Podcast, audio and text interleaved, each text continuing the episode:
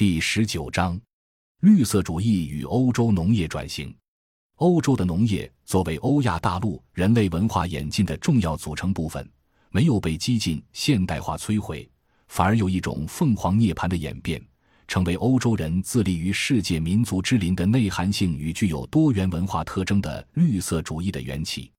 一初期的绿色农业政策支持，随着农业生产大发展，农业生产对生态环境的破坏越来越显著。欧盟较早意识到环境污染问题，并且制定政策关注生态环境的保护。二十世纪二十年代，以德国和瑞士为代表，欧洲逐步探索绿色农业。莱茵模式绿色农业知识体系较为成熟，注重保育土壤。维护生态系统的可持续性，通过建立环境友好的生产方式，构建人与生态环境的和谐统一。二老欧洲的共同农业政策，一九六二年，欧共体制定共同农业政策 （Common Agricultural Policy，简称 CAP），保证农产品稳定，缓解农业保护支持政策带来的农产品过剩和财政负担过重的问题。二十世纪七十年代。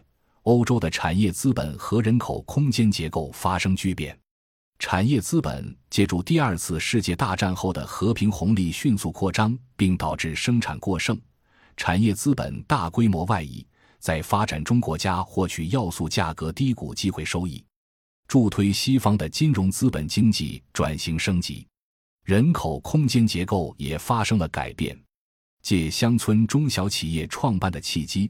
大量市民下乡发展市民农业，欧洲的中产阶级回到乡村发展农场，出现了城乡大融合。三、绿色主义的兴起。二十世纪八十年代以后，绿色主义在欧洲兴起，并成为潮流，成为欧洲农业政策转型的典型标志。这场绿色运动是以中产阶级为主体的。一九八七年，在单一欧洲法令中。增加了生态环境保护的相关条例，在此框架下，法国制定了一系列限制农药、化肥的政策法规。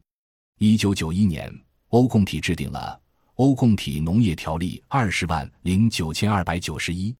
一九九二年，欧洲联盟条约也包含了环境保护政策。同年，德国以《欧洲有机农业法》为基础。推行联合联邦州改善农业结构和海岸防护协议，补贴有机生产者。其后，二零零三年成立有机农业计划和其他可持续农业计划，补贴绿色生产行为，并设立有机农业创新奖。德国发展有机农业组织，建立有机农业标准体系，明确在农业各个生产环节的有机认证、监督和管理。在政策的支持下。德国绿色农业迎来发展期，有机农业的面积从两千年的零点五五万平方公里（占比三百分之二）增加到二零一六年的一点二五万平方公里（占比百分之七点四八）。德国是世界上最大的有机食品生产国和世界第二大有机食品销售国。感谢您的收听，本集已经播讲完毕。喜欢请订阅专辑，关注主播。主页更多精彩内容等着你。